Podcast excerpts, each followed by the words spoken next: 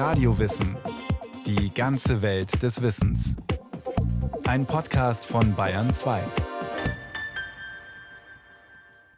Hier ist Radio Wissen.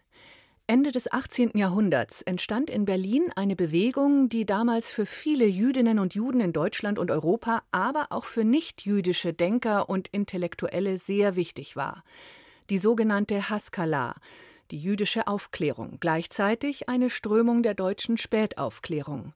Berlin war ihr Zentrum.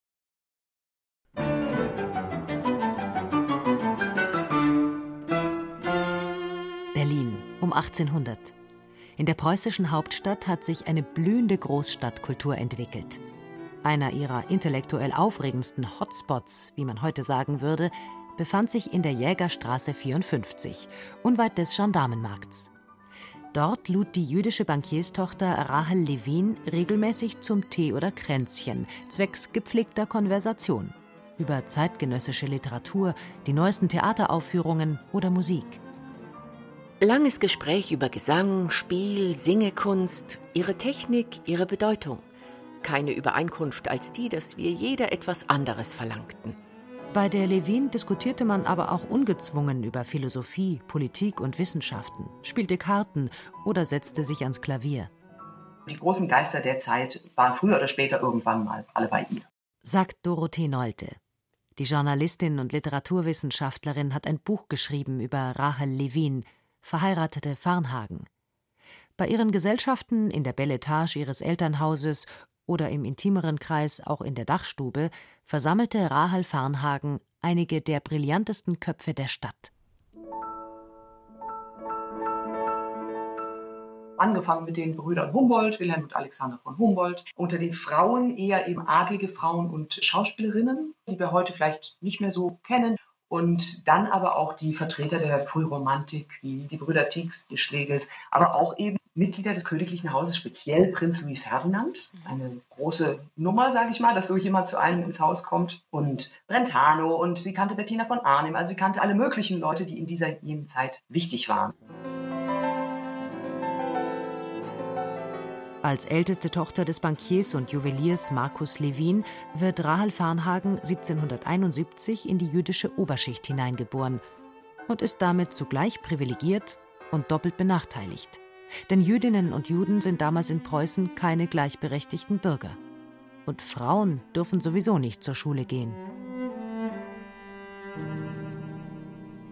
Aber Rahel wird, wie viele Jüdinnen aus wohlhabendem Elternhaus, von Hauslehrern unterrichtet.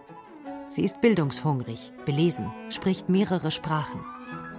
Die Geschäftspartner ihres Vaters gehen im Hause Levin ein und aus – aber auch Intellektuelle und die gebildeten Söhne und Töchter des Berliner Judentums, wie Dorothea Mendelssohn, Tochter des jüdischen Aufklärers und Philosophen, oder Rahels Jugendfreund David Veit. Über sie kommt Rahel in Kontakt mit den Ideen der Aufklärung. Mit den gesellschaftlichen Grenzen, die Frauen in ihrer Zeit gesetzt waren, will sie sich nicht abfinden. Wenn Fichtes Werke Madame Fichte geschrieben hätte, wären sie schlechter? An Clemens von Brentano schreibt sie ich liebe unendlich Gesellschaft und bin ganz überzeugt, dass ich dazu geboren, von der Natur bestimmt und ausgerüstet bin. Ich habe unendliche Gegenwart und Schnelligkeit des Geistes, großen Sinn für Naturen und alle Verhältnisse, verstehe Scherz und Ernst, und kein Gegenstand ist mir bis zur Unschicklichkeit fremd, der dort vorkommen kann. Heinrich Heine nannte Rahel Farnhagen die geistreichste Frau des Universums, für den Schriftsteller Jean Paul war sie die einzige humoristische Frau, und Goethe, mit dem sie in Briefkontakt stand, pries ihre schöne Seele. Klug, humorvoll und weltoffen, und wohl auch dank ihres Talents zwischen den unterschiedlichsten Ansichten zu vermitteln, schuf Rahel Farnhagen mit ihren Tees, Soirees oder Kränzchen ein einzigartiges Forum der Berliner Aufklärung.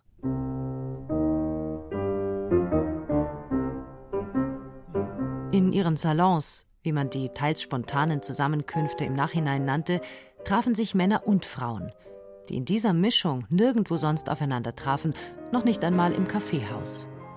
Gelehrte, Juden, Offiziere, geheime Räte, Edelleute.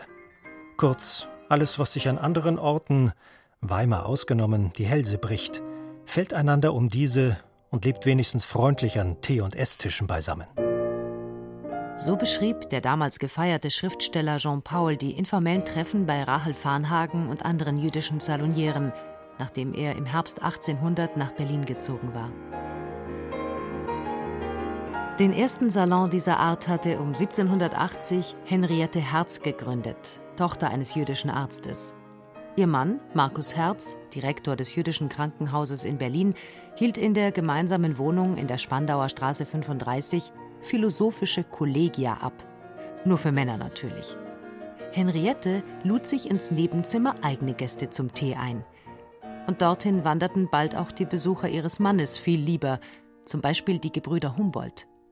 Die Gesellschaften der Henriette Herz inspirierten Rahel Farnhagen und andere, heute weniger bekannte jüdische Salonieren wie Philippine Cohen, Sarah und Marianne Meyer, Amalie Beer und Wilhelmine von Sparre. Der Theologe Friedrich Schleiermacher hat gesagt, dass man in den Häusern der jüdischen Frauen viel besser sich unterhalten könne als in denen der christlichen, bürgerlichen Personen. Und am Hof konnte man sich sowieso nicht wirklich geistig austauschen, seiner Meinung nach erklärt Dorothee Nolte. Das heißt, diese jüdischen Frauen hatten da zu der Zeit schon eine Funktion mit diesen Salons, die Menschen miteinander ins Gespräch zu bringen, über die Grenzen hinweg, über die Grenzen der Klassen hinweg, zu einem gewissen Grad. Also sage immer, Wäscherinnen und Pferdeknechte waren keine Gäste des Salons. Also die Grenzen der Klassen wurden natürlich nur in einem gewissen Rahmen überschritten, aber eben auch über die Grenzen der Geschlechter hin und der Religionen hin. Denn zum Beispiel bei den diversen Gesellschaften, die es so gab innerhalb der Aufklärung, Mittwochsgesellschaft und so, da waren auch überwiegend nur Männer da. Und die Salons zeichneten sich dadurch aus, dass sie eben eine wirklich bunte Mischung waren. In der Umbruchszeit nach der Französischen Revolution schufen jüdische Frauen in Berlin eine ganz eigene Geselligkeitskultur. Ihre Salons boten neue Denkräume. Sie waren Orte des Austauschs für Freigeister jeglicher Couleur. Auch wenn sich die wenigsten dieser Frauen über ihre Religionszugehörigkeit definierten und diese oft als Einschränkung erlebten, so sind sie doch zugleich geistige Töchter und Protagonistinnen der Haskalah, der jüdischen Aufklärung. Haskalah kommt vom hebräischen Substantiv Sechel und das heißt so viel wie Verstand. Also wörtlich übersetzt wäre das dann eher sozusagen ein Begriff für die Verständigkeit. Aber äh, es ist 1830 das erste Mal ins Deutsche übersetzt worden mit Die Aufklärung. Erklärt Christoph Schulte, Professor für jüdische Studien und Philosophie an der Universität Potsdam. Lazarus Ben David, selbst ein Maskil, also ein jüdischer Aufklärer, schrieb 1793 in einem Buch, das sich um die Mitte des 18. Jahrhunderts, also 1750 folgende, eine Gruppe jüdischer Männer um Moses Mendelssohn herum bemüht hätte, die Aufklärung des Juden, also Aufklärung aller Juden zu erreichen. Das geschah natürlich unter dem Einfluss der europäischen Aufklärung und in Parallele zur deutschen Spätaufklärung. Die jüdische Aufklärung beginnt als Bewegung einer Minderheit, die im Preußen des 18. Jahrhunderts sehr stark unterdrückt wurde. Friedrich Wilhelm I. und auch sein als tolerant geltender Sohn Friedrich II. hatten die Restriktionen für Juden in Preußen weiter verschärft. Der König machte keinen Hehl aus seiner antisemitischen Gesinnung. Christoph Schulte. Es gab keine Schulen für jüdische Schüler. Juden wurden aus verschiedenen Berufen ferngehalten. Ihre Berufstätigkeit wurde auf ganz wenige Sparten eingeschränkt. Sie hatten keine freie Wahl des Wohnorts und der Ansiedlung. Sie durften sich überhaupt zum Beispiel in Berlin nur ansiedeln, wenn sie eine Beschäftigung hatten und Steuern zahlten. Ein Jude, der nicht Steuern zahlte, wurde sofort der Stadt verwiesen. Die Haskalah entwickelte sich ab Mitte des 18. Jahrhunderts als eine Bewegung meist junger jüdischer Männer. Damit war sie eine Bewegung von Nichtbürgern Berlins, denn Juden genossen dort keine Bürgerrechte. Die Maskilim, wie sich die jüdischen Aufklärer nannten, waren Underdogs, die für mehr Gleichberechtigung und soziale Anerkennung kämpften.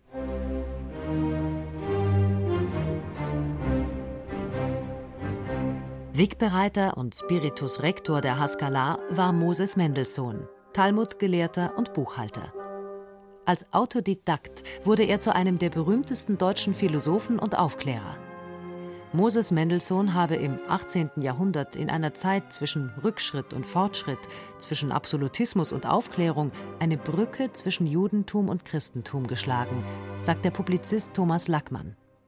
Er ist Vizevorsitzender der Mendelssohn Gesellschaft und selbst ein Nachfahre des Philosophen ich nenne es mal eine Trotzdem-Persönlichkeit. Ja, also die ganzen Hindernisse. Er ist Stotterer, er ist bucklig, er ist Jude und diskriminiert, er hat schlechte Voraussetzungen, in diese ganzen Zirkel hereinzukommen und er ist in ein paar Jahren ein angesehener, berühmter Intellektuelle. Diese trotzdem Persönlichkeit, das fasziniert die Leute. Und dadurch wird er zum Vorzeigejuden. Sie sagen, dieser Typ, das sieht man doch, dass die Juden auch Menschen und zwar zivilisierte, tolle Menschen sind oder wenigstens sein können. Also müssten sie doch die Gleichberechtigung haben. Also seine Persönlichkeit wird zum politischen Argument. Und im Judentum wird seine Persönlichkeit eigentlich zu diesem, ja, es geht, wir schaffen es.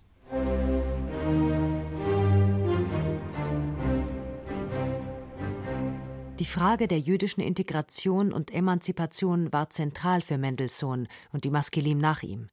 War sie doch eine logische Schlussfolgerung aus den Kernanliegen der Aufklärung gesellschaftliche Teilhabe sowie Bürger- und Menschenrechte. Daraus ergab sich eine soziale, eine intellektuelle und eine politische Agenda der Haskalah. Der Judaist Christoph Schulte. Die soziale Agenda war klar, Juden mussten sich als diskriminierte Minderheit selbst behaupten, durchsetzen, sich gegen Diskriminierung wehren und strebten danach, sozial anerkannt zu sein. Die intellektuelle Agenda war, man zeigt, junge jüdische Männer waren neugierig, interessierten sich für das, was die Aufklärung in anderen Ländern Europas, auch in Deutschland, mit sich brachte, nämlich Wissensfortschritte in den Naturwissenschaften, in der Medizin, natürlich auch ein neues Denken in der Philosophie. Die politische Agenda schließlich war die bürgerliche Verbesserung der Juden im Sinne einer Verbesserung der Lebensverhältnisse. Den jüdischen Aufklärern ging es um eine rechtliche Gleichstellung der Juden, wie überhaupt aller Menschen, und zwar um ihrer selbst willen, nicht aufgrund eines königlichen Erlasses. Die Maskelim forderten Ansiedlungsfreiheit, den Zugang zu Schulen und Universitäten sowie freie Berufswahl.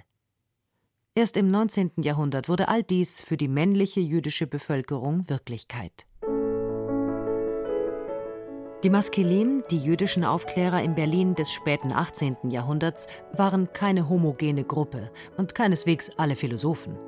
Unter ihnen waren Ärzte und Kaufleute, Banker und Schnorrer, Hauslehrer und Redakteure und sie vertraten durchaus unterschiedliche Positionen. Für Mendelssohn war das Ziel der Haskalah, dass sich Juden ganz für die europäische Aufklärung, ihr Wissen, ihre Literatur, ihre Ästhetik, aber auch ihre Politik öffnen und da sozusagen kulturell mit den christlichen Mitstreitern und Mitbürgern mithalten können, über diese Probleme diskutieren und zugleich aber Juden bleiben. Die Mendelssohnsche Position war, man kann sich völlig kulturell für die europäische Aufklärung öffnen, aber religiös bleibt man Jude und bleibt sogar observanter Jude, das heißt, man gehorcht allen Geboten und Verboten der Tora. Keine Abstriche machen also bei der jüdischen Religionspraxis, bei der Halacha, den Rechtsvorschriften, so die Devise der ersten Generation der Maskelim um Moses Mendelssohn. Für die jüdischen Aufklärer der zweiten Generation war klar, die politische Emanzipation der Juden und ihre Integration in die christliche Mehrheitsgesellschaft kann nur mit religiösen Reformen gelingen. Ansichten, die Maskilim wie Saul Ascher, David Friedländer, Markus Herz oder Isaac Euchel vertraten.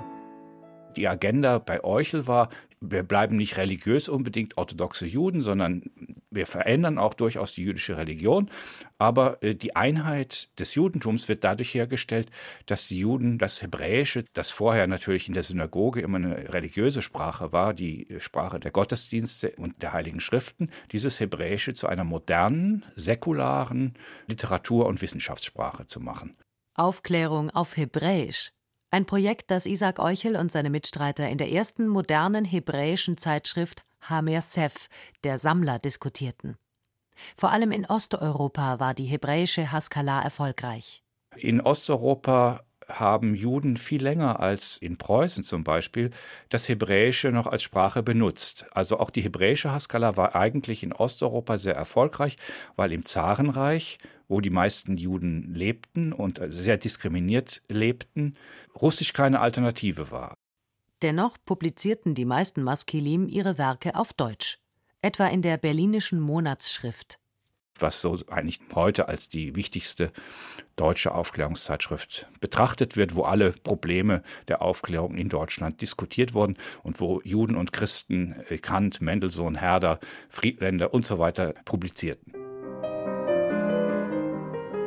Der Kant-Schüler, Seidenfabrikant und Autor David Friedländer war nach Mendelssohns Tod 1786 Wortführer der Bewegung und treibende Kraft für eine Modernisierung des Judentums. Doch mit dem, was ihm darunter vorschwebte, eckte er an, bei jüdischen wie christlichen Zeitgenossen. In einem Schreiben an den evangelischen Theologen Wilhelm Abraham Teller warb Friedländer 1799 für eine Art Vereinigung von Judentum und Protestantismus auf kleinstem gemeinsamen Nenner. Sogar eine Taufe für Juden konnte er sich vorstellen, wenn ihnen der Glaube an Jesus als Messias erspart bleibe. Ich denke, das Reformjudentum einerseits, das versucht, sich in der modernen Gesellschaft anzupassen, sehr viel reformierter und angepasster noch, als das durchaus Moses Mendelssohn noch im Sinn hatte. Das ist natürlich im Kielwasser der Haskalah entstanden. Sagt der Publizist Thomas Lackmann und die Transformationen, die nötig waren mit der Bereitschaft zu ökumenischen Dialog bis zu dem, was dann Friedländer sehr übers Ziel hinausschießend sich vorgestellt hat. Es gab verschiedene Versuche zu sehen, wie können wir überleben, beziehungsweise wie können wir unseren Platz finden.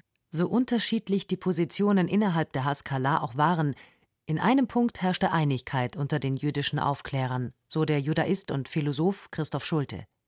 Sie waren der Ansicht, dass Bildung die Voraussetzung ist für gesellschaftlichen Fortschritt. Das war eine eigentlich kollektive Erfahrung von Jüdinnen und Juden im späten 18. Jahrhundert. Bildung erlaubt es uns, trotz gesetzlicher Diskriminierung mit den Christen gleichzuziehen, unseren Platz in der Gesellschaft zu erhalten, Anerkennung zu bekommen, als Gleiche behandelt zu werden. Bildung war also sozusagen der Schlüssel um im gesellschaftlichen Leben voranzukommen, trotz gesellschaftlicher Diskriminierung. Ein wichtiges Reformprojekt der Haskalah war deshalb 1778 die Gründung einer Schule, der jüdischen Freischule für mittellose Berliner Kinder. Dort wurden Jungen nicht nur in jüdischen Fächern, sondern auch in Deutsch, Französisch, Mathematik und Geographie unterrichtet. David Friedländer war einer der Schulgründer. Er verfasste auch das erste Lesebuch für jüdische Kinder. Mit dem preußischen Judenedikt von 1812 machte König Friedrich Wilhelm III. von Preußen einen ersten Schritt zur rechtlichen Gleichstellung der jüdischen Bevölkerung. Christoph Schulte. Man war politisch gleichberechtigt, intellektuell konnten Juden an der neuen Berliner Universität studieren. Da hatte die jüdische Aufklärung eigentlich ihre Ziele erreicht. Vor allem mit dem Zugang zu Bildungseinrichtungen und akademischen Laufbahnen, den das Edikt ermöglichte, hatte sich in den Augen vieler Maskilim etwas verbessert. Das galt nicht für die jüdischen Frauen. Salonieren wie Henriette Herz oder Rahel Farnhagen profitierten kaum von diesen Gesetzesänderungen. Für sie, die mit ihren Salons wichtige Foren der Aufklärung geschaffen hatten, Orte, wo Gleichberechtigung von Juden und Christen, Männern und Frauen erstmals erlebbar war, hatte sich wenig getan. Sie blieben von den Bildungswegen ausgeschlossen.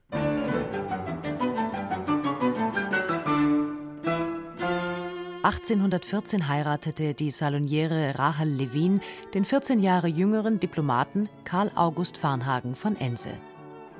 Nachdem Napoleon 1806 die preußische Hauptstadt besetzt hatte, zerstreuten sich die Gäste ihrer Salons. Ihre Konversationen mit den Geistesgrößen ihrer Zeit führte Rahel Farnhagen vor allem in Briefen weiter. Für ihre Ehe tritt sie zum Protestantismus über.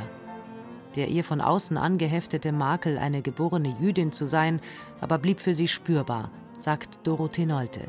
Es gibt Äußerungen von auch so hehren Geistern wie, sag ich mal, Caroline von Humboldt, die sich immer noch über sie als Jüdin mokieren. Also gerade Wilhelm und alle Caroline von Humboldt gibt es einen kleinen brieflichen Austausch darüber, dass sie sagen, ach, jetzt heiratet die kleine Levin den Diplomaten da, den Karl August van Hagen, da sieht man mal, wie weit es die kleinen Juden heutzutage noch bringen. Gerade die Phase der Restauration, die nach dem Wiener Kongress 1814 einsetzte, führte zu einem Erstarken des Nationalismus und damit auch des Antisemitismus, wie sich auch in Rahels Briefen widerspiegelt. Zum Beispiel gab es ja die Judenverfolgung auch um das Jahr 1819. Da gab es die sogenannten Hep-Hep-Unruhen und da hat sie also ganz, ganz finster geschrieben. Also seit Jahren sage ich vorher, sie werden die Juden stürmen. Ich kenne mein Land. Diese verwerfliche Gesinnung, die wird immer bleiben. Ich bin grenzenlos traurig und in einer Art, wie ich es noch gar nicht war, wegen der Juden. Was soll die Unzahl Vertriebener tun? Behalten wollen sie sie, aber zum Peinigen und Verachten, zum Judenmauschel schimpfen, zum kleinen dürftigen Schacher, zum Fußstoß und Treppen runterwerfen. Die Gesinnung ist's, die verwerfliche, gemeine, vergiftete, durch und durch faule, die mich so tief kränkt, bis zum Herzerkalten? Schreck.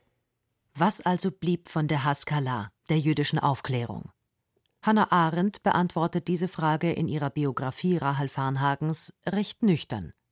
Die Berliner Ausnahmejuden in ihrer Jagd nach Bildung und Reichtum haben drei Jahrzehnte lang Glück gehabt. Der jüdische Salon, das immer wieder erträumte Idyll einer gemischten Geselligkeit, war das Produkt der zufälligen Konstellation in einer gesellschaftlichen Übergangsepoche. Für den Judaisten Christoph Schulte ist die Haskalah auf lange Sicht dennoch eine Erfolgsgeschichte. Dass sozusagen die Haskalah ihren Teilnehmern, den jüdischen Männern und Frauen, dieses Erlebnis vermittelt hat, ich kann durch Mehrung von Wissen und durch Bildung kann ich gesellschaftliche Gleichberechtigung erlangen. Ich bin da zwar vielleicht politisch und juristisch noch nicht gleichberechtigt, aber das ist fast eine kollektive Erfahrung gewesen, die Juden da gemacht haben. Und insofern kann man sagen, dass die jüdische Aufklärungsbewegung in Deutschland eigentlich erfolgreich war. Und Moses Mendelssohn ist bis heute der, ich würde sagen, neben Einstein bekannteste deutsche Jude. Und viele Ideen und Impulse eines Moses Mendelssohn und anderer jüdischer Aufklärer seien bis heute aktuell, sagt auch Thomas Lackmann die Esoterik und die Verschwörungstheorien, Okkultismus und äh, der Populismus, das gab es wirklich zur Zeit Mendelssohns auch. Und er hat konkret dagegen auch geschrieben und sich gewandt. Und er hat sich aber auch gleichzeitig dagegen gewandt, dass die Leute resignieren, so nach dem Motto, es gibt keine Wahrheiten mehr. Das ist ja die Taktik, wie wir wissen, von totalitären Systemen, dass man so viele Lügen parallel in die Welt setzt, dass die Leute am Schluss nicht unbedingt dem Staat glauben, aber sie glauben niemanden mehr. Ja? Da hat sich Mendelssohn sehr gegen gewandt, hat gesagt, die Schreier sind so wahnsinnig laut, aber das äh, heißt nicht, dass sie die Mehrheit haben, sondern es gibt noch Leute, die in Ordnung sind, die bisher nur zu leise gewesen sind. Es ist noch nicht alles verloren.